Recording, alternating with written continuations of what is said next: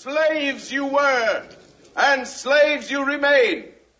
But the terrible penalty of crucifixion has been set aside on the single condition that you identify the body or the living person of the slave called Spartacus.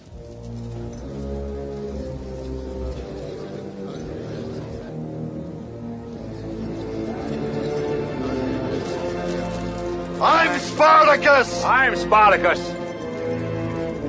I'm Spartacus!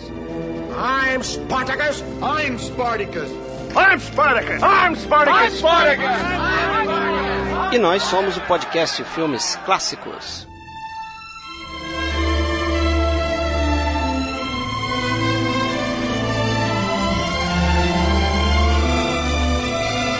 Hoje começaremos aqui com a primeira parte uma série de três episódios sobre a carreira e os filmes de Stanley Kubrick, o grande diretor americano que é muitas vezes considerado um dos grandes diretores do cinema mundial.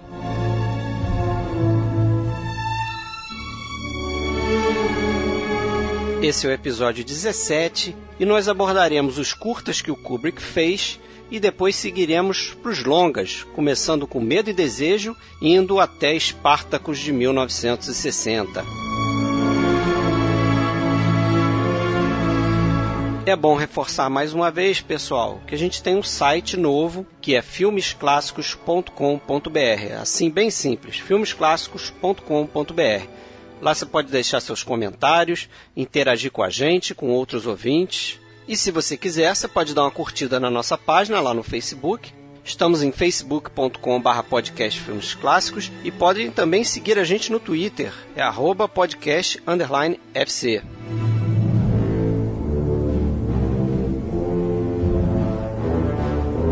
Bom, para falar aqui hoje sobre Kubrick, né, a gente vai começar aí a falar dos, da filmografia do Stanley Kubrick, né, essa parte 1. A gente tem aqui Marcelo Renó, daqui do Rio de Janeiro, beleza, Marcelo? Opa, beleza, tudo bom? E o Sérgio Gonçalves, fala lá de São Paulo, tudo bem? E aí, tudo bem? E eu sou Fred Almeida, também moro aqui no Rio. Então vamos começar, pessoal, só com uma mini biografia aí sobre o Kubrick, né? O Stanley Kubrick ele nasceu em 26 de julho de 1928 em Nova York, no Bronx. Ele era filho de um médico. O pai dele se chamava Jacob Kubrick, né? Era conhecido mais por Jack. E a mãe dele se chamava Gertrude. Eles eram judeus, né? Moravam no Bronx, como eu falei, e ali para onde eles moravam tinham certo dinheiro. Não, não eram pobres, não, não eram também muito ricos, mas eles tinham uma certa condição ali para o local que eles moravam, né? Dentro do Bronx e tal. Ele sempre foi um mau aluno na escola, né? E isso preocupava muito o pai dele, né? Apesar dele ter um QI alto, ele, na escola ele não ia muito bem. E o pai dele tentou mandar ele para morar na Califórnia com o tio, ele passou um tempo lá. Mas isso não adiantou, não melhorou ele na escola. As notas dele continuavam ruins. Só que quando ele voltou, o pai resolveu ensinar ele a jogar xadrez. Isso ele tinha 12 anos. E aí, pô, foi uma coisa que ajudou muito ele, ele se apaixonou pelo jogo. E é legal falar do xadrez porque a gente vê nos filmes dele que tem muita referência ao xadrez, né? Tem personagens que jogam xadrez, o xadrez às vezes está dentro da trama. né? tem referências até na direção de arte, por exemplo, o chão do, daquele julgamento no Glória Feita de Sangue é aquele quadriculado né, semelhante né, a um, um tabuleiro de xadrez, né? E ele vivia disso, né? Ele tinha uma, ele ganhava quarters né, na, na, na Washington Square, ficava lá ganhando um dinheirinho de jogar xadrez na rua, né? É, exatamente. E aos 13 anos o pai dele deu outra bola dentro. O pai dele deu uma câmera fotográfica e ali também ele se apaixonou por fotografia, né? E vai começar a vislumbrar uma carreira para ele de fotógrafo. E até mais velho, com 17 anos apenas, ele, ele tira uma foto é, depois que o Roosevelt, né, o presidente americano, morre, ele tira uma foto de um jornaleiro é, ao lado de uma notícia, um jornal, a notícia da morte do Roosevelt, e o jornaleiro muito abatido, né, dá a impressão na foto que ele está muito abatido. E ele vende essa foto para a revista Look.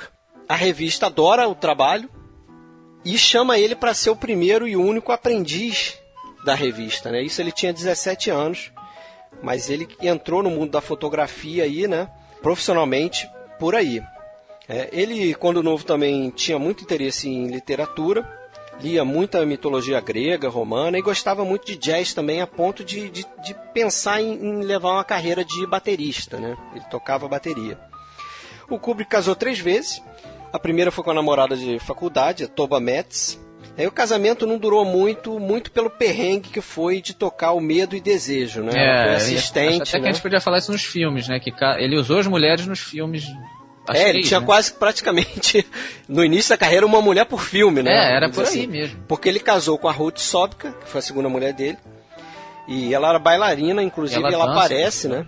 É, ela aparece, ela dança ali, aquela cena de balé no A Morte Passou Perto, é ela que faz, e ela faz a direção de arte também desse filme e no O Grande Golpe, né? O The Killing. Mas aí o casamento também não deu certo, né? E o terceiro casamento dele é com uma atriz alemã, Christiane Susanne Harlan, o nome dela na época, né? Depois virou Christiane Kubrick, que é aquela mulher, aquela loura que canta no final de Glória Feita de Sangue, né? Aquela cena emblemática ali. Não tem como errar porque é a única mulher do filme. A única mulher do filme, É exatamente. verdade, né? não aparece mais nenhuma. E essa ele casou e fica com ela até o fim da vida, né? Até a morte dele. Eu acho que a primeira ele casou com 19 anos, ele casou muito É, novo. muito moço, era colega de, de, de faculdade dele, né? Ele casou muito cedo, realmente. E o Kubrick tinha também um amigo chamado Alexander Singer, que vai ser importante na carreira dele porque vai ajudar ele a produzir os dois curtas dele, que a gente vai falar daqui a pouco, né, em 1951, o Flying Padre e o Day of the Fight. Ele até faz um trabalho de, acho que ajuda a produzir o, o, um desses curtas. E também vai ser importante porque vai apresentar ele ao que será um primeiro grande colaborador dele, que é o James B. Harris. Né, os dois se conhecem ali jogando xadrez. É, e vai produzir alguns filmes do Kubrick, né, importantes, alguns que a gente vai falar aqui nesse primeiro episódio. Mas vai ser meio que responsável assim por ajudar ele a sair dessa desse meio amadorismo, né, que a gente vê no início do, dos filmes dele, porque ele é um cara que aprendeu na raça mesmo, É, né? Fazendo tudo. É, editava, fazia o som, tudo, fotografia. Uma época que a gente não tinha a facilidade que a gente tem hoje de ter uma escola de cinema, uma formação, né? Tinha que aprender no peito e na raça mesmo, metendo É. os caras. Apesar de que ele acha que isso foi ótimo, né? Que ele aprendeu fazendo, que é a melhor forma mesmo. Isso aí É. não se arrepende, não. Mas ele tem uma certa vergonha dos primeiros filmes, né? Tem, É, mas, mas, uma, coisa que, uma coisa que chama atenção né, na carreira do Kubrick é a forma pela qual ele se, se transformou num diretor de cinema. Porque inicialmente a paixão dele era fotografia, ele era um Isso. fotógrafo, ele amava fotografia, né? E aí, mas gostava de cinema também, assistia muitos filmes e tudo. E a ideia inicial dele era ser diretor de fotografia no cinema. Mas ele percebeu que para o filme ter o resultado final que ele queria, ele precisava cuidar de todas as etapas. E isso acabou controle, trazendo. né? Então ele resolveu, quero, vou, quero fazer tudo. Eu quero montar o filme. Então eu tenho que ser o diretor, eu tenho que ser tudo. Então no primeiro filme ele fez tudo. Né? O, o primeiro filme dele ele fez tudo, basicamente. Sendo, sendo perfeccionista e obsessivo, como muitas pessoas dizem que ele era, né? Ele era, né? Eu acho, é, ele era, mas a gente ouve falar, né? E eu acho que essa, esse episódio que a gente vai, a gente vai até os Spartacus, né, que a gente combinou, é, é bem uma trajetória de dele buscando o controle do filme dele, né? Porque imagina para uma pessoa perfeccionista, muito ligada em vários detalhes, né, da produção de um filme, imagina o que é você estar na mão de De um produtor ou de uma de um estrela, né? Que é produtor ou de uma estrela. dele. É, como ele ficou, a gente vai abordar isso, né? Mas só para só pra terminar e a gente começar a entrar no- nos filmes, é, depois ele acaba se mudando para o Reino Unido, né? E lá ele vai produzir os, os maiores filmes dele, né? A partir de lá, apesar de ser americano, de Nova York, ele vive mais uma vida reclusa depois, no, no Reino Unido mesmo. E aí, a gente já pode começar a falar aí do, do primeiro filme, né? Talvez falar um pouco antes dos curtas, né? Não, os curtinhos, com certeza. Os curtinhos, falar rapidinho. Esse Day of the Fight, por exemplo, foi baseado numa série de fotos que ele fez para Luke, do tal do Prize Fighter, que era com esse William Cartier, que é o ator principal. Que é o ator principal, não, né? Que é o, Que é o- é, o o, lutador, é o lutador, né? né? É o lutador, que era também um dia na, de- na vida dele, que era o dia da luta e tal. Então é bem, é como se fosse quase que uma adaptação daquela sessão de fotos Ele resolveu, resolveu fazer dele. o curta baseado naquela sessão de fotos que ele já tinha feito, né? É, e pegou grana com o pai, assim, acho que o filme custou 3.900 dólares e ele vendeu por 4 mil para RKO, assim, foi no peito e na raça total. Foi realmente... Metendo as caras, né? E serviu também um pouco para ele fazer o Killer's Kiss, porque se a gente É, reparar, tem bastante daquilo. tem muito Sim. ali de É o, planos dia, que da- ele é o dia usa. de uma luta de um cara, assim, É. o Killer's Kiss, boa parte dele é o, é o cara lutando, a Inclusive preparação. o, o início né, do curta, que ele vai mostrando os panfletos da luta do cara, isso ele faz no Killer's Kiss também, né? Exatamente. Ele repete algumas ideias, Alguns a forma como ele também, enquadra né? é os Isso. planos da luta, ele faz também, né? Tem um, contra-plongé, né? Aquela câmera de baixo para cima, pegando os lutadores se socando. Isso ele faz no, no Eu acho Morte desse- Passou Perto. Dos três curtas dele, é, pra mim é o que eu mais gosto. Eu não É. gosto pra caramba de nenhum, pra ser bem sincero. É, É, tem um terceiro que a gente não mencionou, né? Que ele fez por encomenda, o The Seafarers, que era um documentário. Que, aliás, é o primeiro filme a cores dele, né? Exatamente. É, tem o Flying Padre, né, pra, pra ficar no. que é o do meio É. do caminho, que é um curta sobre um padre que anda de avião, porque tem uma paróquia enorme, aí tem, até cuida de um bebê, né, tem um problema lá com, com uma das paroquianas e tal.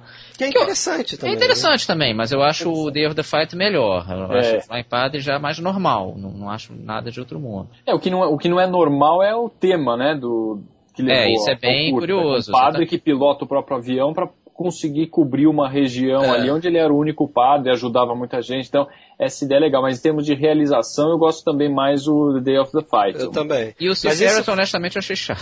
É, o Seafarers é chatinho. Porque ele é Seafarers, quase Mas é, é totalmente né? automático. É um filme institucional pro sindicato dos marinheiros lá. Do... É, isso É aí. isso. E ele é um pouco longo, além de tudo. É, né? 30 minutos. Mas ele Eu- fez aquilo pra ganhar dinheiro. Sim, Foi, a gente foi. acaba vendo só pra marcar o X ali, que você É. viu todos da filmografia, mas não tem nada de especial. Puxa, dirigido pelo Stanley Kubrick, então você assiste, mas é um filme realmente promocional lá do Sindicato dos Marinheiros, É né? até curioso que esse, a gente tá falando dos três curtas, mas esse Seafarers ele fez entre o Medo e o Desejo, É, E ele o- fez em o Killer's 53. Em 53. Sim. porque com ele ele pegou grana pra fazer o da Killer's Kiss, É, o da a Killer's bancar. Kiss. Então tem, pelo menos se o filme é fraco, e é, honestamente, acho que só tem valor porque ele dirigiu, porque não vejo nada demais ali.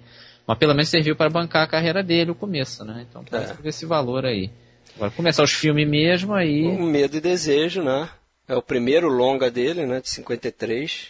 E é aquela coisa, né? O filme você vê bastante ama- amador mesmo. Agora, vocês viram esse filme remasterizado? Ele tem no YouTube. Pô, é outra coisa. É outra história, Outra outra coisa. história. Eu tinha visto ele há um tempo atrás com a versão bootleg que existia, uma né? droga, honestamente. VHS, porque, segundo reza a lenda, o Kubrick perseguiu esse filme. É, Ele pediu não pra queria. destruir as cópias, É. né? É, ele tirou de circulação, só que assim, a gente, cinéfilo, deu sorte porque tinha cópia em mão de particulares e. Não, é, foi a Kodak, que a Kodak faz. É, a Kodak isso não é fez uma lenda, não, isso cópia, é né? fato. A Kodak fez por conta dela lá, ela sempre faz uma cópia do filme. uma cópia do filme. E aí ficou, ele nem sabia disso. Tava no México, parece, não é um negócio É, um negócio É, desse. não, é esse, não é esse filme que tem uma história que acharam uma cópia no México, Foi, ninguém, até uma- hoje ninguém sabe como ela foi para Acharam lá. uma cópia, é, não, não sei se exatamente foi no, no México. Panamá, foi uma coisa dessa. É, por ali. América Central ali, eu acho mais, mais, mais interessante porque eu acho que esse filme saiu da Kodak e foi parar numa numa, numa coisa dessa de, de preservação de filme, né, de coisa de arte e, e acho que é assim que o negócio sobreviveu. É, senão não teria mais. E só tem, e só tinha essa cópia bootleg em VHS que era horrenda. E realmente, depois você vê o filme re- remasterizado, pô, você vê como a fotografia do filme é, É bonita, muito boa. bem feita. Excelente. É Tecnicamente dele, é, bem claro. feito. É. Agora, o filme tem umas coisas curiosas, por exemplo, que eu, eu não sei se foi uma barbeiragem dele ou se era intenção dele, que é a questão da quebra do eixo. Você reparou isso? Reparei, mas acho que é mais barbeiragem. Vou na Eu acho que é barbeiragem, eu acho que é barbeiragem. Não sei se você sabe o que é a quebra do eixo, Sérgio. Você diz do. Eu, eu digo o seguinte, quebra do eixo é quando você tem, por exemplo, você está filmando dois atores, né? Conversando, é. Ah, conversando. E, e você depois você você focaliza o outro com a câmera em um outro local. né? É, você pula, né? Essa eu linha já, eu já divisória. li que, que essa questão da, da quebra do eixo, eu li, li sobre isso num texto de português de Portugal, eles davam outro nome até para isso. Ah. E que eles falam, ah, isso é uma, uma coisa que ele usava, ele, fala, ele dizia de propósito em alguns filmes, inclusive no a Killer Kiss, né? A, mo- O que a Killer morte Kiss passou. tem. A Tem morte- isso. E engraçado que, eu, que eu, eu li esse texto depois de ter visto o filme recentemente. Isso foi uma coisa que me incomodou quando eu estava assistindo. Eu olhei e falei, putz, mas isso não. Nossa. é- Mas eu acho que isso vai diminuindo. Eu reparei no A Morte Passou Perto, eu reparei no Grande Golpe. Grande Golpe acho que não tem quebra de eixo. É, não- Eu acho que é uma coisa que ele foi percebendo. Não Ele sei se fez- ele usava. Ele fez muito sozinho o Medo e Desejo, né? Foi no peito da raça aquilo ali. Ele juntou uma galera que devia ser umas 10 pessoas. Tinham 14 pessoas, né? É, Eram e- 14 pessoas, sendo incluindo que- todo mundo. Mas eram pegou 10 dinheiro com o técnicos, porque dele. eram quatro mexicanos para carregar as coisas e 10 É, realmente então. da equipe. Uma loucura, foi no peito e na raça total. Ele filmou mudo, depois fez a dublagem. Até isso foi mais caro do que o filme em si, foi fazer essa dublagem. Então realmente foi, foi coisa de paixão mesmo, né? O cara. E é muito, muito meritório isso, né? Ele fez um filme, né, cara? É um É, quantas ali, pessoas pô. fazem um longa, né? É, ele fazer- tudo Ainda mais na época, né? Que era no, com película, não é que nem hoje que é cinema digital, já é mais E o barato. filme tem umas coisas Tem interessantes. coisas interessantes. assim. Ele teve exemplo, um tem lance aquela... existencialista bacana, né? É, tem o início do, do, do filme que tem até uma cena que eles estão andando na floresta que você ouve a narração, são os pensamentos deles, né? É. Preocupados, o que, que vai acontecer, como é que vai ser o futuro, o que, que a gente vai encontrar pela, nessa floresta. Você começa a ouvir uma confusão de pensamentos, que era um negócio bastante legal, né? Usar a narração diretamente para fazer isso. E tem outras coisas legais, tipo a cena do onde eles invadem e matam os soldados lá, né? Eles, os, os soldados inimigos estão jantando e ele faz uma montagem bacana cortando para a comida sendo esmagada, né? E a faca meio é sendo enfiada. Aquilo é bem interessante. Você, já via que tinha um cara ali que o filme é ruizinho. O, filme, é, Mas- o roteiro é fraquíssimo, Mas mas, você já via que tinha um cara que tinha um mínimo de, conceito visual, né? de conceito ali. A, a parte visual dele já é muito interessante. O roteiro realmente é fraquíssimo, mas não É fraco a também, assim, eu, eu li isso numa entrevista que ele deu, que ele viu que nos dois primeiros filmes dele, ele estava muito preocupado em colocar as ideias dele e pegar uma história para ficar em torno das ideias que ele tinha para as cenas. Entendeu? Depois até, eu acho que ele começa... Ele, depois do, do A Morte Passou Perto, ele só vai fazer filme adaptado, né? É. Ele não faz filme mais de roteiro original. E eu acho que é muito por causa disso. Ele começou a ver que é importante você ter a história e dentro da história você fazer, aplicar suas ideias nas cenas, né? É, tem mais um norte ali, né? Tem É, mais ou menos uma garantia, né? Uma espinha É. dorsal onde, onde ele pode trabalhar, né? Sem se perder. E se bem que eu não, não acho que ele chega a se perder. Eu, eu acho até a história interessante do, do Medo e Desejo, né? Aquela história da guerra, que não importa qual guerra que seja, é, É, qualquer fictícia, guerra em qualquer né? lugar. É uma coisa meio filosófica, mesmo o fato de serem os mesmos atores, né? Que estão depois, quando eles, eles vão lá e matam os, Os o general. final, tal. é. Não é? Que são os mesmos atores que interpretam alguns dos, alguns dos personagens que, que morrem. Então dá aquela coisa do, da, da discussão da essência do ser humano, o bem e o mal, o que, que é o bem e o que, que é o mal e tal. É, filme é interessante, É um mas. filme que tem uma descrição interessante. Tem até o Paul Mazuz, que depois virou diretor. Mas as atuações são muito ruins do filme. São muito ruins. Agora, tem a Virginia Litt, que é muito bonita, ele fotografa ela muito bem, né? É, Muito interessante. muito elogio por É. causa disso, né? E só para a gente deixar registrado corretamente, a cópia que acharam foi em Porto Rico, cara. Ah, em Porto Rico que acharam a cópia. Tem uma curiosidade sobre o filme, você vê que a produção era tão limitada que parece que teve um momento lá que ele quis criar uma névoa Ah, é na cena e ele usou um aparelho de spray daqueles de detetização, né? Mas o troço ainda tinha um resíduo lá de, Hum. de veneno, cara. E os caras quase se eh, Quase matou asfixiaram com aquilo ali, né? Quase matou os caras. E, tipo, tinha cena que ele usava carrinho de bebê para fazer a- o, o carrinho, né? Fazer É. o traveling.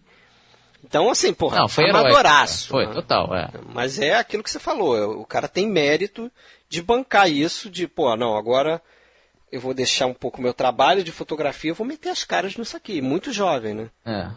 Corajoso, realmente. Não, bastante. E aí ele fez esse Seafarers no meio, que bancou ele faz começar o Killer's Kiss, né? O Killer's Kiss, que é o próximo que a gente vai falar, Já né? é um A morte passou melhor. perto. Cresceu Né? na minha revisão, não sei vocês, mas. 1955, filme. É.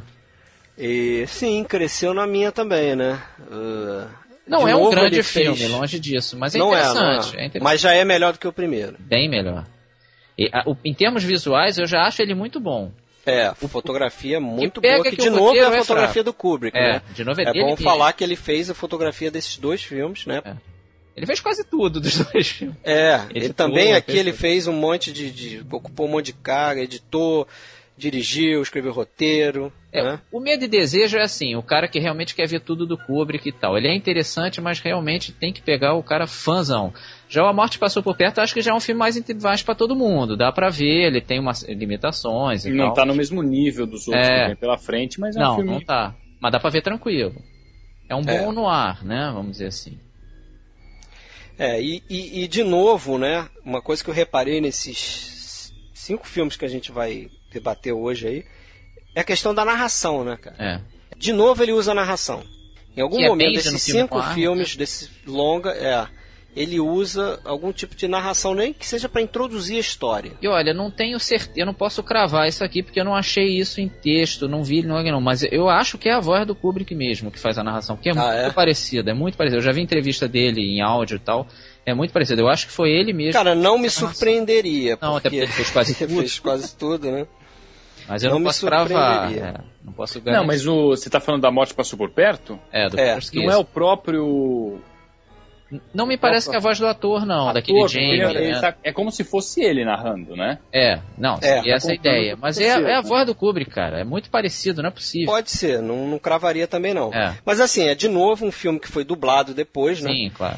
Ele começou a captar o som, mas aí ele ele estava vendo que o, o, o, o som, o aparelho de som, né, o boom, né, que a gente chama, né, aquela vara para segurar o microfone, ficava vazando toda hora, atrapalhando a luz que ele fazia. E ele falou, pô, esquece esse troço. Ah, e o próprio som ficava ruim, porque eram equipamentos É. baratos, então não e vale tem muita filmagem de locação também, É. né? É, com a E- curiosidade que nas loca... também. ele não tinha autorização pra fazer em locação. Não, filme no peito na- filmou muita coisa escondida, né? Feito na raça. Inclusive tem um plano legal, um traveling da Irene King, né? Que é a atriz do filme. Que inclusive era, ela era jornalista, mulher, na vida real, tal, conhecida como Chris Chase, ela assinava com esse nome. Que tem um plano que pega ela andando nas ruas de Nova York, que aquilo ali também é peito na raça, É, aquilo ali. total. Porque aquilo é locação e é feito, parece que em cima de um, de um caminhão, meio que escondido ali, botou a câmera. E o que é legal é que ele usa Nova York para intercalar as cenas. Às vezes tá o cara se preparando pra luta, ele vai, mostra um pouco da rua, ele dá uma ambientação. O filme tem, tem isso legal, eu acho. A atmosfera dele é bacana, é meio cool, né? Usando jazz. Achei, achei legal isso. Não é só a história, né? Tem, um- tem uma tentativa de criar um clima ali. Eu acho que ele conseguiu, cara. Acho que o, o roteiro é fraco. É o, Os atores também não são grandes Também. coisas, Não né? são, não são. E a dublagem atrapalha também a atuação também. dos Fica- é bem claro que eles estão dublados, né? E ele consegue trabalhar bem com num crescendo, né, o filme. Aquela Mas- perseguição lá nos telhados no. Aquilo é final, bacana. a sala dos manequins, né, do, pro, pro clímax do filme que É. acontece lá. Eu acho assim, em termos visuais, o filme é muito bonito. Tem, ah, tem muito cena de um apartamento pro outro, né? Que eles têm apartamentos um pro, em frente ao outro, e às vezes você tem iluminação vindo do outro apartamento, às vezes a gente vê É. o personagem pelo espelho do outro lado. Eu achei isso bem bacana. Tem uma cena que o Frank Silveira ataca alguma coisa e quebra um espelho e a gente acha, parece que tá atacando em cima da gente. E aquilo é feito num estúdio micro, né? É, ele- Você percebe que as paredes são de tapadeira, de, de né? Você vê que é é coisa meio falsa É, mesmo. é mais dinheiro que o primeiro filme, mas não é muito mais. Não é muito, É. porque também ele pegou emprestado esse filme. Não, até as Só que cenas ele de conseguiu boxe- vender o filme pro, pra United Conseguiu. Artists, né? Ali é meio que ele começando a entrar no, no, no, no meio. sistema mesmo, né? No Até meio. As cenas de boxe, por exemplo, até no rock tem isso também. É assim, não tinha muito dinheiro para pagar figurante, né? Então não tinha como encher muito a, a plateia. Se você tem um plano mais geral da, da cena de boxe, você vê que tá vazio aquilo ali, não tem quase ninguém vendo. E ele filmou muito em contra-plongé, né? De baixo para cima. Então É. isso esconde esse tipo de limitação. O cara tem que ser criativo. Quem não tem dinheiro tem que se Dá virar. uma fugida, né? E ficou legal. As cenas de boxe Ficou. Inclusive o Scorsese fala que, que ele usou algumas, alguns ângulos de câmera ali do Kubrick, ele se inspirou para fazer o Toro Indomável. É. Para filmar a cena do Toro Indomável, né, com Robert De Niro no ringue e tal. Né? E tem uma curiosidade que eu descobri sobre esse filme, que em 1983 fizeram um filme chamado Stranger's Kiss, que é um filme de ficção cuja história é a produção desse filme, cara. Bizarro. Inclusive o Peter Coyote interpreta um personagem chamado Stanley, É. que é o diretor do filme dentro do filme, entendeu? Esses caras também. Ah, os, os caras ah, usam tudo, né? Aí tem essa ligação que você já tinha falado com o lutador de boxe no dia de luta, né? Que é em relação ao primeiro curta dele. É, é, você vê uma progressão do cara ali, né? Do, do, do, do cineasta, né? Ele tá crescendo. Eu já acho bem mais interessante que o primeiro. E o terceiro filme dele aí já acho muito bom. Aí eu já acho o primeiro grande filme ah, dele. o primeiro grande filme A dele. gente pode ir pra ele, o grande golpe, né? The Killing, 1956. Concordo. Pra Esse, mim, esse sim cresceu esse é muito muito no- quando, na, Esse na foi revisão. um salto, né? Foi um É, salto. Não, esse eu eu já sempre gostei e ele confirmou. É. Eu lembrava que ele era melhor que o primeiro, mas eu assisti agora de novo e falei, nossa, esse filme é bem melhor do que eu me lembrava dele. E ele, assim, é pai direto, assim, de, de gritar papai pro cães de aluguel, né? Cães de aluguel. É, ele- toda aquela mesmo- coisa de desconstruir o roteiro, as cenas E são... acompanhar cada cara fazendo a sua parte e, e ir e voltar no tempo. Isso é, É, Aluguel tem, tem o lance do- das cenas paralelas e essa coisa de voltar no tempo, né? Porque ele não, não só volta pra trás ou, ou vai num, né? Não tem, ele vai 45 minutos antes, aí depois não sei quantas horas depois. Tem até a narração de novo. Mas parece que foi uma exigência, Foi, né? ele não queria. Esse Se ele caso não foi exigência. A narração não precisaria, né? Hoje Mas eu, eu acho que precisava. Eu, eu não sou, eu É, mas aí que tá. Se você reparar a narração, a narração é meio. Não, é meio mequetrefe. esquema de, de, mo- de mockumentary, assim. A narração meio que fala umas coisas erradas. Sim, mas eu acho que mesmo assim a pessoa entende que, ah, voltou no tempo. Porque isso hoje Sim, pra gente é sim. natural. Antigamente Exatamente. não era. Sim. dá pra entender As pessoas iam ficar perdidas. Eu, eu acho que os produtores tinham razão sim. As pessoas iam ficar perdidas. Sim, mas você sabe que isso, o Kubrick declara abertamente que isso é uma adaptação do Clean Break, que é o livro do É. Lionel White, que ele se baseia para fazer o filme. Isso está no livro. Essas passagens de tempo, Sim, sim. meio. Ah, mas, mas no Loucas é assim? diferente, né? No livro é diferente, é diferente, o cara divide em capítulos, ele mostra você, você fragmenta muito melhor. A gente tem uma tendência, né, no, no cinema de achar que aquilo que você está vendo está em sequência cronológica, Tá. né?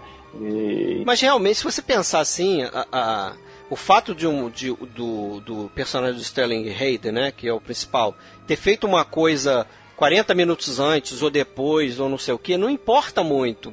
O importante é você chegar na, na hora do roubo, né?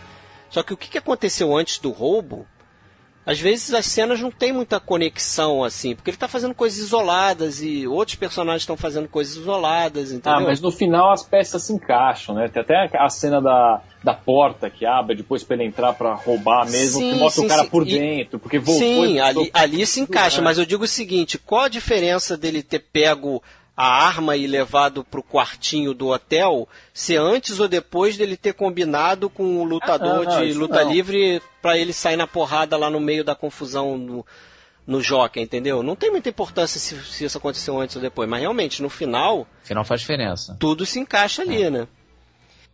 E, é um- e aí finalmente ele tem um roteiro bom, né? Tem um roteiro bom, Ajuda tem uma, um elenco, Um elenco bem- Atores bem profissional, É, né? o Sterling Hayden foi fundamental pro filme, sem ele não ia ter nem dinheiro, o filme não ia nem existir. É, ele viu o gostou. Sterling Hayden no Segredo das Joias, do John Huston, e, e queria ele, né?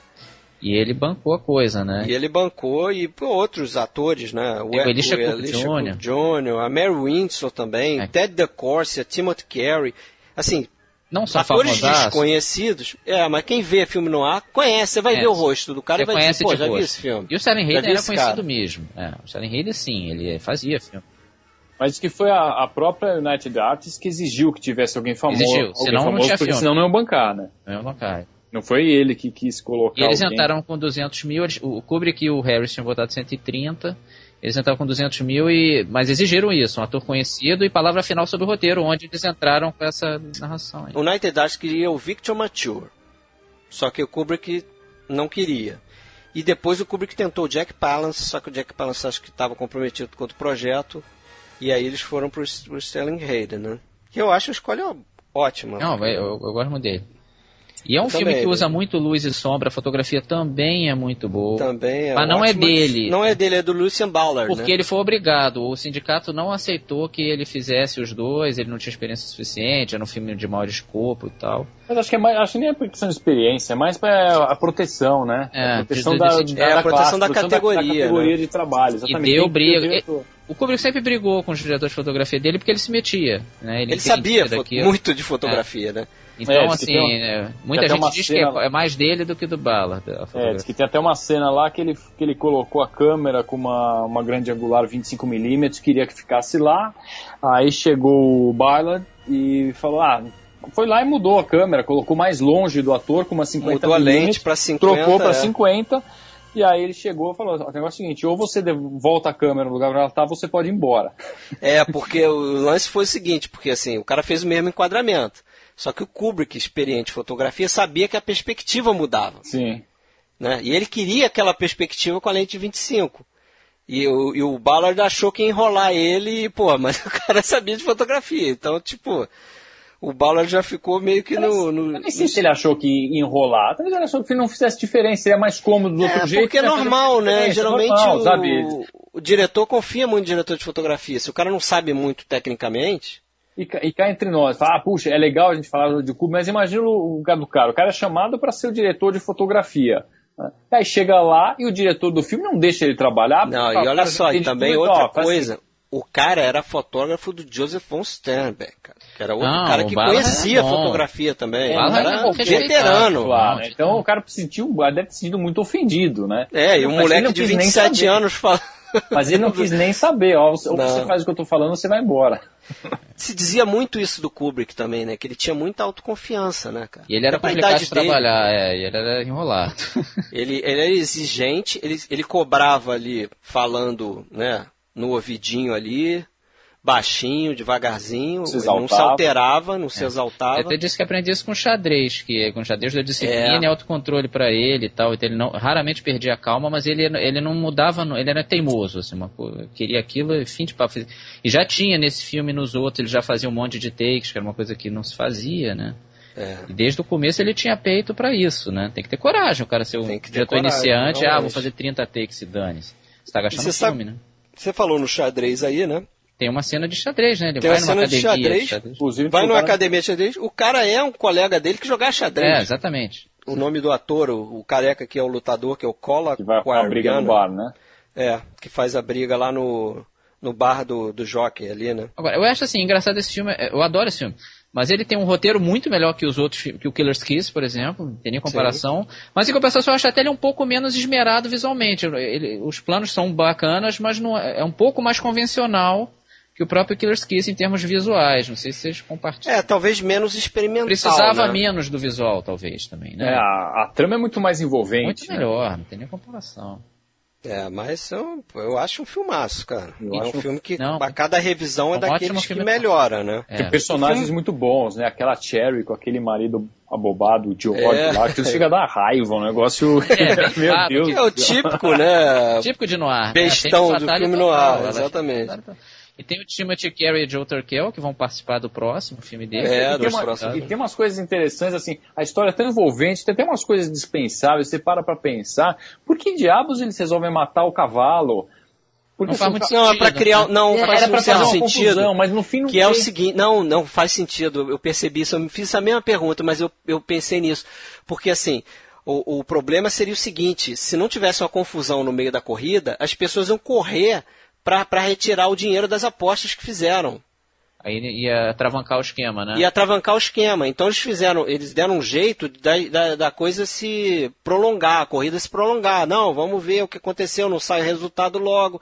Vamos investigar o que aconteceu com o cavalo tal, que é o Red Lighting, o nome do cavalo. Agora, o, o plano tinha dois furos pra mim, que assim, dependia do policial e do Johnny serem bacanas, né? Porque o policial pega a mala com a grana e ele podia se ripar. Sim, e tem uma O Johnny coisa que também. não, não fica muito bem explicada, que o personagem do Alistair Cook Jr., ele praticamente faz porra nenhuma, ele abre uma porta. Sim, mas se ele não abre a porta, o cara não entra. Não, tudo bem, mas ele chega pra mulher e diz que vai ganhar não sei quantos mil, 500 mil, não sei o que, posso ganhar até meio milhão. Fala uma coisa dessa, quer dizer, qual a participação dele? Deve ser um trocadinho. meu Não, amigo. acho que ele ia porta entrar na e- meiuca mesmo, porque se ele não Ah, topa, não tinha tá, alguém todos, interno Todos iam abrir. participar, né? Inclusive É. o que marca lá, o mais velho que marca tudo, ele não participa da ação, né? No fim, no fim ele vai pra lá, mas Ele teoricamente ele, fica não faz fingindo nada. de né? bêbado lá, né? É, ele não, Fica só- teoricamente ele não faz nada lá, né? É, é interessante, né? O, o papel dos personagens. E o final, pra mim, é muito Tesouro de Serra Madre, cara, com aquele esquema do, da grana É. voando. Eu me lembro na hora. É verdade. Aliás, a grana voando, me dá, eu não sei se vocês têm Dá isso, aflição, né? Mas me dá um nervoso nesses Dá. filmes de roubo. Não, dá dois nervosos esse filme. Dois, Essa grana dois, voando. são três, são três. Eu- Esse é o terceiro, porque o primeiro é quando eles estão roubando, que o que E o cara joga dinheiro pra fora. É isso que saco. dá uma aflição. Eu, eu não sei se vocês eu fico nervoso. Eu fico muito porque é nervoso. muito dinheiro pra fora. Aí depois ele vai colocar o dinheiro numa mala. pasta. Primeiro, ele sai do carro pra colocar fora. Faz isso dentro do carro, meu Deus do É. céu. Não, mas ele sai exposto pra fazer. Aí começa a ventar, cai um monte de dinheiro pra fora da mala Ele e tudo nem se bem, ele deixa esquenta, é. lá. Fecha, não, ele fecha a mala em cima da grana, é uma coisa Cheio de horrível. dinheiro pra Não, cheio de ela compra fora. uma malinha safada É. numa loja de penhores, sei lá.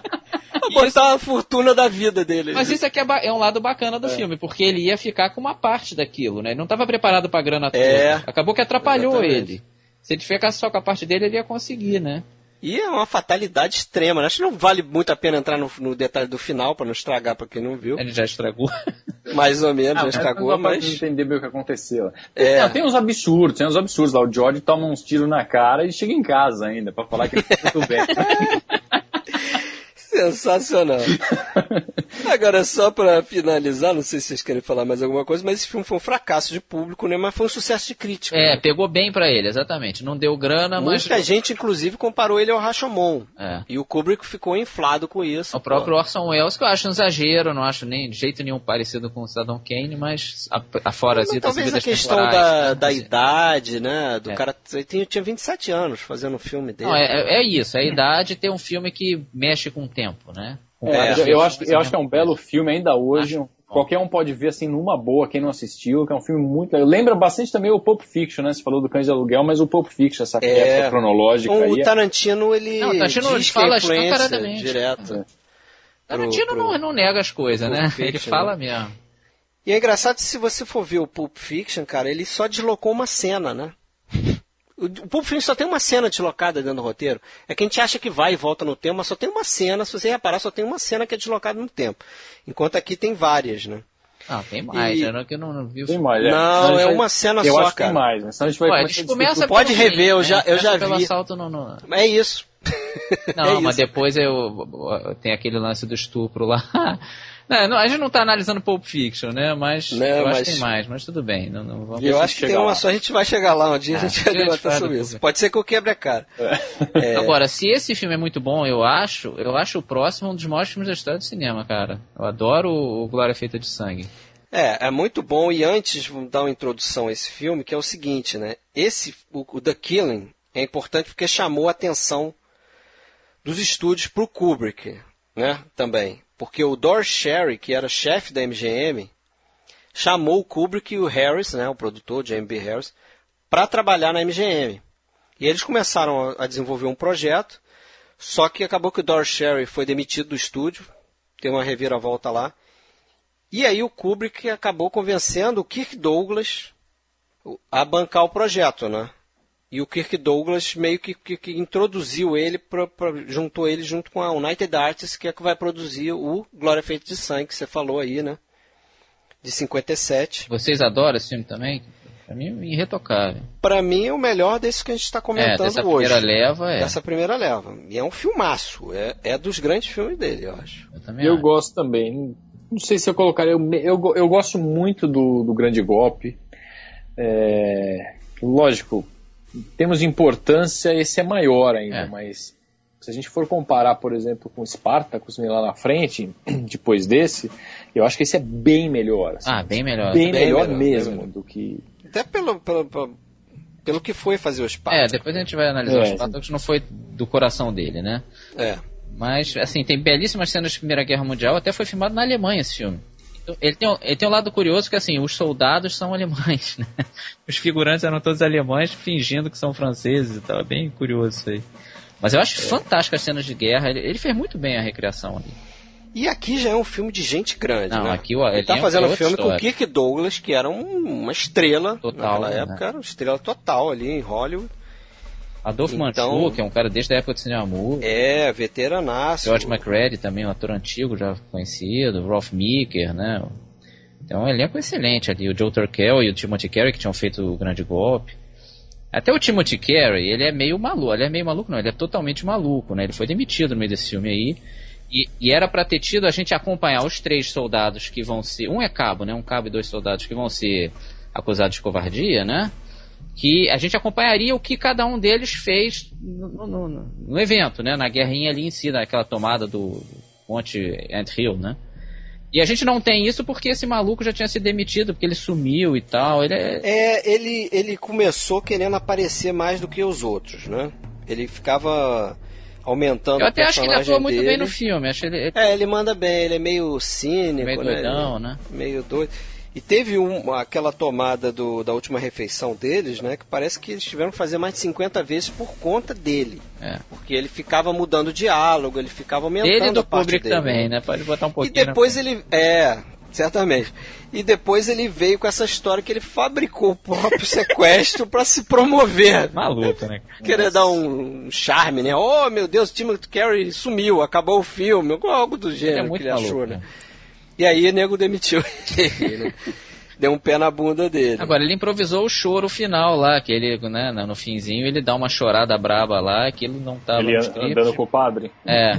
Até aquele padre, eu sempre fiquei, pô, eu conheço esse cara. Ele é o, o vilão do Shane, do- dos Brutos Também Amam. Ele é o, o chefão dos, dos, Ah, dos é, pistoleiros, é ele, o Emily Mayer, que a gente geralmente conhece de rosto, né?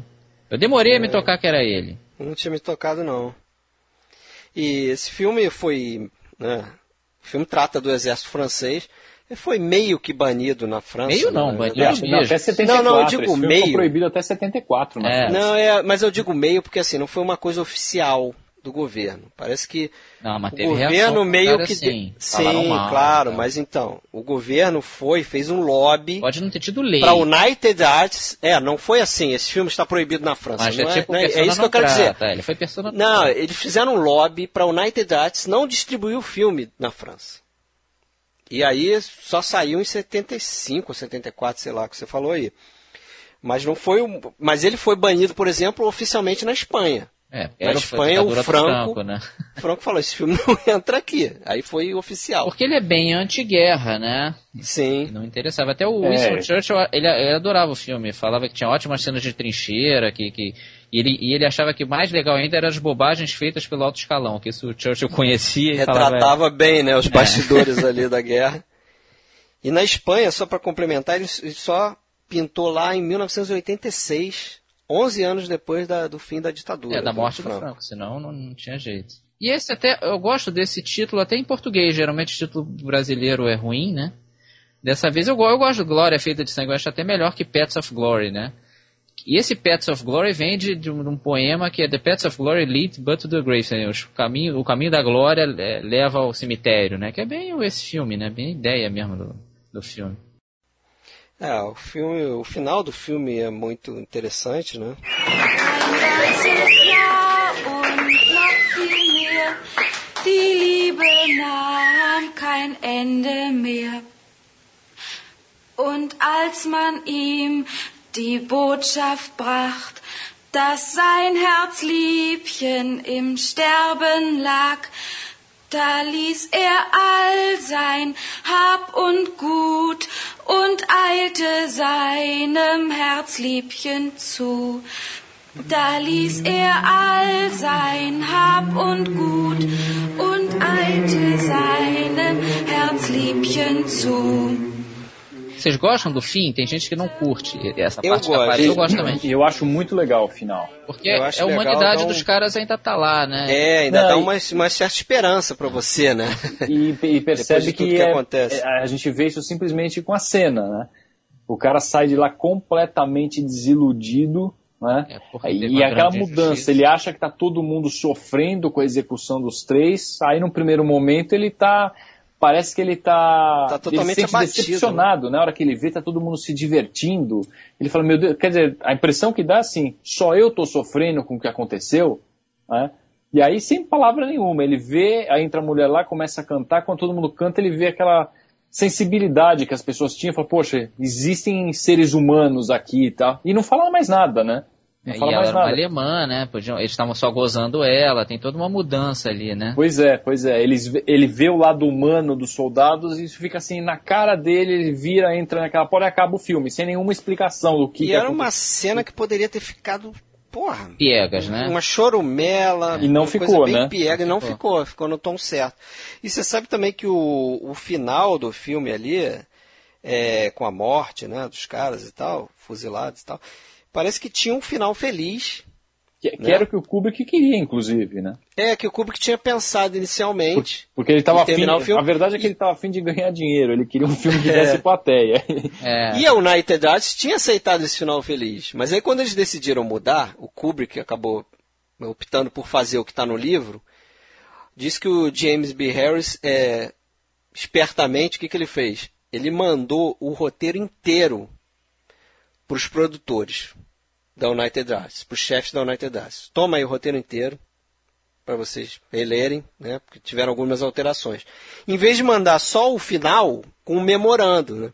Porque ele sabia, né? Ele esperava que os caras não iam reler o roteiro inteiro. E não releram mesmo. Não releram e deixaram passar o final. Mas depois eles acabaram vendo o filme pronto e parece que adoraram o, o final do jeito que ficou, né? E que, quem achar que ah, essa história é muito fantasiosa do filme e tal, isso aí é tem uma, isso é da, do romance do Humphrey Cobb e que seria baseado, muitos dizem, num episódio que um Robert Nivelli teria ordenado um ataque suicida maluco, foi afastado e o Petain, que virou depois até presidente da, Fran da França ocupada, né, o comandante lá, teria ordenado a execução de rebeldes. A Primeira Guerra Mundial teve muito esse tipo de coisa, rebeldia de, porque durou muito tempo, aquela guerra de trincheiras e tal, a coisa foi meio complicada. Teve gente fuzilada assim, porque não, não, não- atacava e tal. Então o filme tem uma base, por isso que incomodou os franceses, né? Não era uma coisa fictícia doida como o primeiro filme dele, que aí sim era uma coisa totalmente chutada, né? Esse não, tinha uma base de, de- histórica ali. É. É uma coisa que Aquela feria coisa, né? mesmo. Esse filme foi baseado em fatos reais. É, E é interessante falar é que também sobre a trilha sonora desse filme, que é uma das primeiras feitas é só com percussão, né?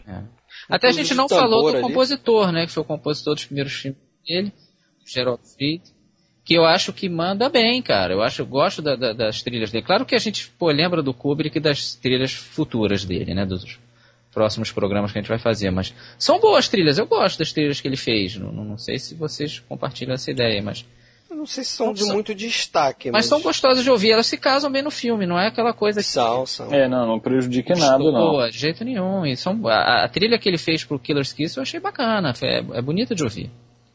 É, e essa também é legal, os tambores ali, principalmente naquela cena Passa que atenção, é bacana, né? né? Passa atenção. A cena da- das trincheiras, que a gente acabou não falando, né? Que o personagem do Kirk Douglas vai inspecionando as tropas, né? É, ele tem, e eles têm que fazer um ataque doido, né? Que, o, que eles acabam forçando no Kirk Douglas, que a chance de sucesso é mínima. E é claro que não dá certo, e aí acham que isso aí é covardia, e o George McCready chega a pensar em. Chega a pensar, não, chegou a ordenar o que se Atirar no, no próprio atiraria, exército, atire né? no próprio exército, uma doideira, né? É. Mas essa cena das trincheiras é bacana também, porque o Kubrick vai usar muito isso, por exemplo, no Iluminado, né? Essa coisa de você. O uso da perspectiva que ele faz também, né? De você seguir o personagem e. Vai andando pra aqui- trás, né? Ah, vai andando para recuando, trás, vai né? fazendo um traveling, a a câmera vai recuando, você vai acompanhando o personagem e vai passando as pessoas do lado, né? Como se fossem passando, as pessoas estão paradas. É mas- marca registrada dele isso aí, ele faz direto. E ele fez aproveitando aquelas tábuas, né? Que era uma coisa real, se colocavam aquelas tábuas nas trincheiras, né? Por conta da lama e tudo. Mas ele aproveitou aquilo para botar o carrinho ali e fazer isso. É uma cena bem bacana, assim. É um negócio que vai se repetir na filmografia dele, né? A gente costuma ver esses filmes juntos, né? A gente vai reparando essas coisas. né? Com certeza. É um filmaço, esse aí pra mim, pelo amor de Deus, nota 10 Filmaço também. Um dos melhores dele, né? É. Eu acho melhor do que o próximo. Ah, eu acho. Né, que é o Spartacus, mas antes aí, o, só falando rapidinho, o, o Kubrick quase dirigiu A Face Oculta, né? É, que é o filme do Marlon Brando. O filme do Marlon Brando, Marlon Brando acabou dirigindo esse filme. É, que aí eram, acho que eram duas personalidades muito complicadas, É, né? Aí o Marlon não Brando- tinha jeito, cara. Não tinha, não, não, não tinha, não tinha muito jeito como dar certo Não realmente. ia dar mesmo, porque- é. E de cara eles, eles tiveram várias desavenças, né? E o, o Kubrick abandonou, nem entrou no projeto, né? É, ele tava no projeto, mas não chegou a filmar nada. Não chegou a filmar. é. o Brando mesmo resolveu assumir e. Até um filme interessante e tal, mas realmente dá, É, dá uma é um certa pena legal, que não mas- tenha sido o Kubrick, né? Talvez com o Kubrick sob controle, talvez ficasse melhor. É né? mais provável. Né? Mas é interessante que ele aceitou, né, no filme seguinte, Spartacus, 1960. Ele aceitou uma roubada. ele aceitou um convite, convite do Kirk quase Douglas, parecido, é, né? Do Kirk Douglas, porque ele tinha. O Anthony Mann tinha sido demitido depois. Ele filmou um pouquinho das cenas de. Ali Do do, início, do ali, início de treinamento dos escravos. Um pouco daquilo ali é do Não, é, pare- é a do Minas, das É. Minas de Também, Sal, né? é. E ele aceitou uma roubada, porque era um blockbuster e tal, né? Uma produção enorme, ele não entrando no meio do caminho, assim, é um troço que amedronta muita gente, né? E ele sofreu muito com isso, né? De pegar um projeto que não era bem dele, com um produtor se metendo, aquelas coisas de, de Hollywood, né? É, ele Isso- e o isso Harry já estavam começando a trabalhar, iam começar a trabalhar no roteiro já do Lolita quando isso aconteceu, né? É. Ele já estava Mas- entrando no Lolita quando o, Kirk Douglas ligou pra ele e tá, falou, ó, Pintou uma vaga aqui. tem uma vaga de diretor aqui, né? Não, e assim, aí ele, e assim como vocês falaram já, ele queria um final feliz pro Glória Feita de Sangue, ele tava um pouco de olho, sim, na, na- no público.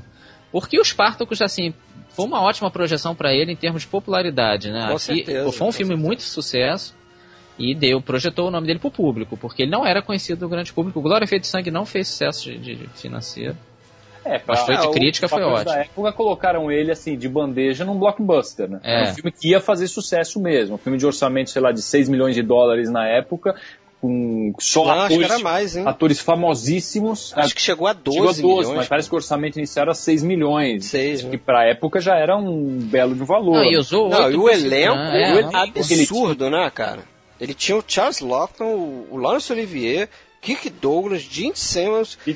Tony Curtis e uma porrada de coadjuvantes John que a gente Dow, reconhece. John Gavin, John Dow, Woody Strode, Charles McGraw, Nina Fock, Herbert Long, John Ireland. Pode, a Não, lista é é quase interminável. E cara. até foi, isso aí não é mérito dele, porque ele já pegou com a bola andando. Foi do Kirk Sim. Douglas que ele malandramente mandava o roteiro pra cada um deles, valorizando o papel do cara. É, é o Kirk Douglas pra convencer. É. Ele, ele só convenceu lá o estúdio a bancar o filme porque ele conseguiu o Laurence Olivier, o Charles Lawton e o Peter É, Ustinov. o roteiro dele E chamava, ele fez o roteiro, isso. O roteiro dele chamava Spartacus, do Olivier chamava Crassus, do Alton chamava Gracchus e assim por diante. Malandragem, não era né? isso, mas era parecido. e o filme É, ele, ele aumentava a parte É, do- do- é. dos atores, né, de cada. Mas foi uma bela sacação, deu né? certo. E o filme ganhou até quatro Oscars, ator coadjuvante com Peter Ustinov, fotografia em cores, direção de arte em cores e figurinos em cores. Até conhecido que a, a fotografia em cores ganhou, do Russell Mary.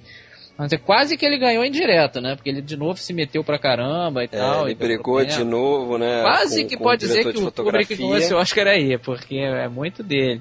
Agora, o, o filme, vocês não veem o filme muito mais como um filme do Kirk Douglas do que do Kubrick? É, Sim, sim, sim. É mais do. Pô, até é Inclusive, mesmo, né? Se for ver, foi o Kirk Douglas que armou no- o esquema inteiro. O, o Kubrick é o- chegou a pensar em abandonar o filme. É, porque Ele fala isso, só que ele não abandonou porque ele, ele é tão neurótico que ele ficou pensando assim: pô, se eu abandonar, vem outro diretor aí, vai estragar um pedaço do meu filme que eu já filmei, não sei o que, vou continuar no filme. Não, ia queimar o nome dele também, né? Ele Também, se né? abandonar um filme é complicado. Reza a lenda que o Kirk Douglas ele queria ter feito o Ben-Hur, né? É, Só que Ele não queria ter feito o Ben-Hur, só que aí não... o Kirk Douglas ele fala que a motivação principal dele para fazer os Spartacus foi não ter feito o Ben E pra mostrar que ele conseguia fazer um épico, épico dessas proporções e tal. Agora, teve um lance de roteiro meio chato nesse filme, porque que na verdade é muito importante historicamente, que o Kirk Douglas fez questão de botar o nome do Dalton Trumbo né, como roteirista nos créditos, e isso foi o começo do fim do, do- da lista negra do marcartismo. O problema é que o, chegou, o Kubrick chegou a meio a aceitar que fosse o nome do Kubrick ali e tal, e aí o Kirk Douglas achou isso um absurdo. Não, pô, você não escreveu o roteiro, para com É, ele falou, "Ah, tudo bem, então vai, eu, eu aceito. Pô, Bota meu nome, é. Tipo, É, ah, não, bota meu é. nome aí, não gostou. Mas isso Uma, o uma Douglas foi bem macho. e- antiética, né? Imagina. É. Foi, foi macho e o E Dalton. Trumbo agradecia ele Efusivamente. né, efusivamente, porque realmente. E ele era uma Pô, o estrela, cara que né, peitou, né, cara? Ele era uma estrela e falou: não, vou botar um nome sim. E agora é um filme que ele tem um tema de homossexualismo razoavelmente velado ali. Sim. E tinha uma cena de banheira que hoje em dia existe. Quem for ver o filme atual vai ver já remasterizado com essa cena incluída e tal, de, né, tomando banho. Totalmente, ali é direto. É, ali né? é bem Comparação claro, de né? ostras com caracol. Você gosta de ostra ou gosta de Agora, é caracol? curioso que a voz do Olivier, isso foi remasterizado depois, não tinha mais o som. Foi feito pelo Anthony Hopkins, que ele sabia Hopkins. imitar bem o Olivier e É. botou a voz lá. E, É, e o. Tony Curtis fez a parte Fez a dele, parte né? dele o Tony mesmo. Curtis era vivo, né? Tinha 66 anos. E tem umas, umas umas curiosidades aí de atores que depois vão se tornar razoavelmente famosos. Que são figurantes, né? Que são figuras George Kennedy, É. né? Que muita gente não deve lembrar, mas fez Rebeldia Indomável, O fez Oscar Dois ali. Condenados, Não, ganhou o Oscar, né? E o Richard Farnsworth, que era figurante mesmo. Ele, Era dublê, né? É, e- Acho que ele era dublê dublê, e e, ele também fazia figuração, né? E ele foi por décadas. A história dele é muito bacana, que ele foi assim, todo mundo achou que ele ia morrer assim. E mais pro fim dos anos 80 e 90 que ele chegou a ser estrela, até foi indicado ao Oscar e tal. Fez É, filme do, fez o filme do A História do Real, David né? Lynch, que é um belo filme, né? Muito bom, é. E o George Kennedy é mais óbvio, dá pra ver. Ele, ele é um dos caras que fala I'm Spartacus. Ele é o último cara que fala I'm Spartacus num plano fechado. E esse I'm Pode ver, Spartacus foi, filma, foi gravado num estádio de futebol, esse negócio, sabia? Sim, pra pegar o um som. jogo o som, de né? futebol americano É. universitário. Bizarro, né? 76 mil pessoas eles gravaram lá falando I'm Spartacus e Hail Crassus. Também que quando o Crassus Ah, faz o discurso dele, ele também tem lá um, um som lá da galera falando Hail É, antigamente não tinha essa É, moleza hoje em de dia você coloca uma de- pessoa fala, você joga num software do É, computador, você multiplica 50 mil aquilo, cara. em vozes diferentes. 50 mil. E é engraçado você ver o plano, é um plano fechado do Charles Lawton e tem alguém do lado dele, acho que é o John Dow, sei lá. E aí tem o som no fundo, né? Porque nego não queria fazer a cena com um milhão de pessoas ali. Então botaram só o som da, da galera aí que, como você falou, foi gravado no estádio de futebol, né? Agora, eu nunca reparei, mas dizem que tem vários errinhos engraçados nesse filme, tipo aparecer relógio de pulso. Eu nunca consegui ver nada disso. Ah, é? Mortos se É. mexendo, desse, o É, cara morre as na pessoas- guerra e sai levantando. É, as pessoas sempre falam disso. eu né? nunca reparei, não, não, né, não- É, as cenas de batalha são complexas, né, cara? Acho que ah, se você parar pra olhar direitinho, você vai ver muita coisa engraçada ali. Eu, eu vi no início, engraçado, um cara que tenta subir aquela grade pra fugir da escola de gladiadores, cara tenta subir e cai, assim, tipo, É meio ridículo. sem jeito nenhum É, pra subir no negócio. né? Agora, o que vocês acham do filme em si? Eu acho ele um pouco longo. Eu gosto muito da parte do- do- dos- dos escravos na escola de treinamento e tal. Depois eu acho que ele dá uma barrigada no meio. O final é muito bom. O é muito exatamente o que eu penso. concordo. Eu acho, o filme tem muita gordura. Muita Muita gordura. Muita O gordura, filme a poderia parte ter, política do o filme. filme poderia ter tranquilamente uns 40, 50 minutos a menos. Também acho. É, aquela parte do romance, eu acho que é um açúcar em excesso. Tem umas cenas que eu cortaria assim, mas sem pestanejar. Aquela cena lá do Tony Curtis fazendo mágica com o ovo, com os passarinhos. Mas, É, eu cortaria aquilo cantando. tranquilamente. É, Realmente a eles- parte ele- inicial é muito legal. Muito boa. né? E a final também, eu gosto do finzinho. No final, é, mas no- nesse meio tem muita coisa que dava pra tirar. Eu acho que. Eles focam muito realmente na relação do, do Spartacus com a Varinia, né? Que é a Jean Simmons. E realmente eu também eu dispensaria boa parte dessas cenas aí também. Não, eu acho que pro público da época. Isso é a, é a parte que eu acho que ficou datada no filme. Fica né? inclusive tem algumas cenas, né, nitidamente feitas em estúdio, que destoam do resto. né? Você pega e tem cenas tão bonitas como, por exemplo, a cena da batalha, né, a movimentação do- das tropas, a batalha, uma cena espetacular, Grandiosa. cara. grandiosa, até dá a impressão que a gente vai ver uma batalha, a gente está mais acostumado com os filmes, as batalhas de hoje em dia, a batalha mesmo ela é frustrante, né? não sei se vocês têm essa impressão, eles mostram toda aquela movimentação do exército e fala, agora vem uma coisa assim, uma batalha, a batalha é um pouco frustrante, não sei. Ah, mas eu gosto muito daquela, do- daqueles rolos de, com fogo, eu acho Com aquilo muito fogo, né? Você gosta? Aquilo é Eu- interessante. é, eu acho, não sei, eu acho meio. Mas gera muito, Não, muita coisa engraçada É, também. uns pulos você meio que sai, é, Não, você assim, sai do os filme caras, ali. saem, saem todos correndo, ninguém tenta desviar daquilo e, sei lá, é um baita exército lá, eles se prepararam, tudo, aí começa aqueles rolos, todo Não, sai correndo. engraçado, que- é, eles estão chegando perto, aí eles se dão conta, Então, de repente, Deus, que vai descer os rolos com fogo.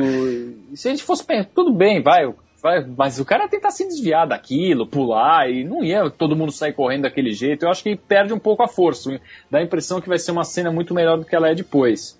Mas enfim. É, algumas coisas realmente ficam estranhas.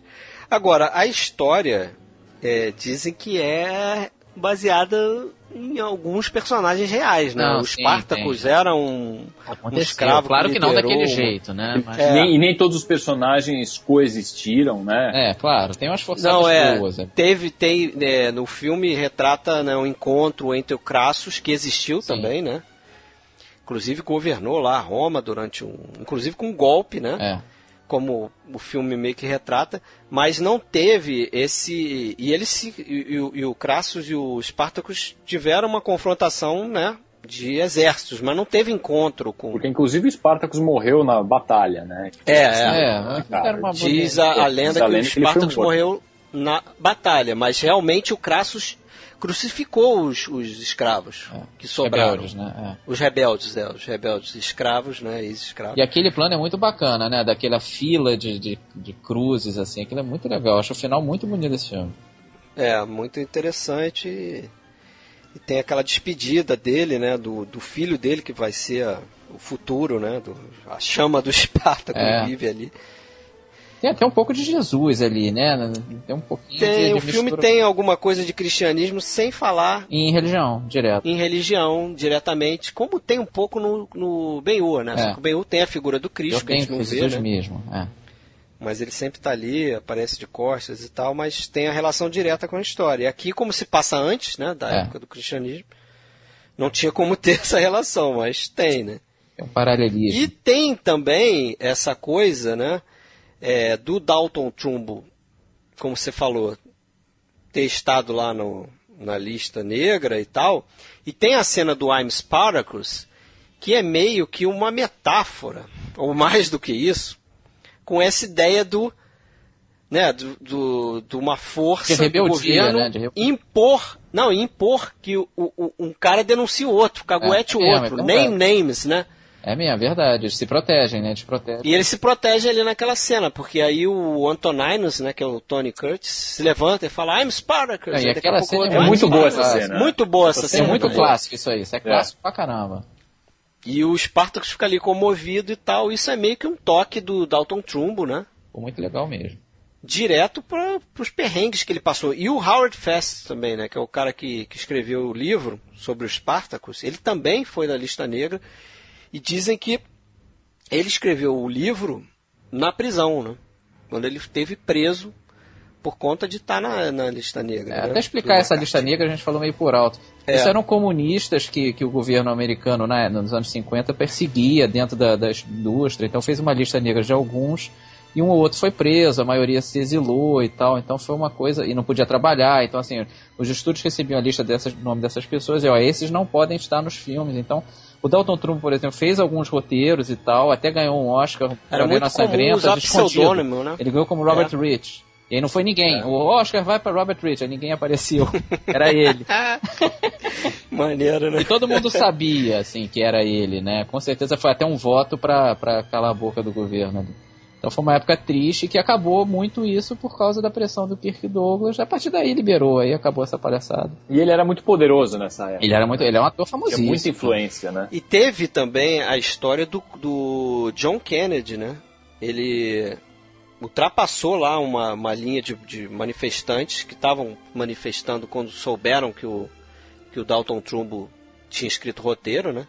E parece que o Kennedy passou por cima daquela porra e foi assistir o filme. É. E aí dali o negócio degringolou, né? É, aí- Se o presidente dos Estados Unidos Dá o aval, né? dá o aval, então Não, e foi um Não tem mais sucesso porquê, de né? bilheteria estrondoso. Esse filme, sim, projetou o Kubrick de vez, mas chocou ele. Esse negócio de não ter controle total da obra, aturar, é, aturar, essa grande mudança aturar a na carreira chateação dele. de ator, porque o Kirk Douglas foi fundamental, mas ele mandava, né, cara? Então, Andava. Tinha briga entre o Charles Lawton e o Lawrence É. Olivier, os caras se odiavam. o Charles Otto Olivier, Assim, caras Estrelas, enrolados. e, não, e assim, estrelas, egos gigantes, né? Exato. Ego Complicado. gigante, né? A gente já falou aqui do, do Charles Lawton no, no programa do Hitchcock, que era difícil, Era né? O difícil. Hitchcock não conseguia lidar com Era ele. E era inglês, né? É, e o Hitchcock não é um cara frouxo de jeito nenhum, mas é um cara muito talentoso, mas enrolado, era cheio de angústias e tal. Aliás, é até engraçado falando de Charles Lawton que o, o DVD desse filme tem o Peter Ustinov imitando ele, é perfeito, cara. é muito engraçado. Ele pegou o jeitão do Charles Lawton, assim, é muito legal. O Peter Ustinov é um grande ator. Ele ganhou o Oscar de coadjuvante. Eu acho que é de né? coadjuvante. Ganhou. Foi o único Oscar para um ator dirigido pelo Kubrick, É, né? em todos os filmes. Em todos os filmes que ele fez, o que passou mais perto depois do Ustinov, que conseguiu, foi o Peter Sellers, né? Com Acho que o Malcolm. McDowell Strange, também foi indicado, mas não tenho certeza, pelo Laranja Mecânica, mas realmente, né? Só ganhar só ele. Então, pô. Apesar de que eu até acho que ele nem, nem, ele nem assim, sobressai tanto pra mim, não. Acho que outros atores Não, estão eu muito acho bem ele também. muito bom. Não, sim, sim, tem. O Lawrence Olivier tá bem, o Charles Love tá bem, mas o Peter Ustinov, porra, ele é muito cínico, ele é muito traiçoeiro, né? Você vê como ele muda de lado de acordo com o... Ele é um É um baba-ovo, um politicão. puxa-saco É politicão. ao extremo. E o cara... O cara fazendo tudo por dinheiro, né? Basta botar o dinheirinho na mesa lá que ele Tá tudo já muda de ideia. Agora, pra, pra maturidade do Kubrick foi importante, né? Foi, ele vê como foi. que Hollywood funcionava de verdade numa superprodução dessa. Isso foi um grande aprendizado. Por mais que depois ele, dizem que até ele falava mal do filme, que aquele filme não era bem dele, tá lógico, ele sentia que não era um filme tão autoral assim. Não né? era mesmo, Você, não- é. você- e realmente não é. Você assiste, você não vê assim, a cara do Kubrick no filme. Não, né? É, comparando com outros. Mas é um belo filme. Podia ser um pouco É uma menor prova de só. né? fogo, né? É uma prova de fogo pra ele. Acho Exato. que ali o pessoal começou a ver, não, esse cara consegue bancar um projeto desse, desse tipo. Ele peita um projeto desse tipo, né? Uma grande produção, como a gente falou aqui, que foi o Spartacus, né? Foi importante também. E acho que também contribuiu é, no lado pessoal dele, dele sair dali do- dos Estados Unidos, né? Porque logo depois do Spartacus é que ele vai morar em- Na ao norte de Londres, né? Vai morar na Inglaterra E não vai sair mais de lá.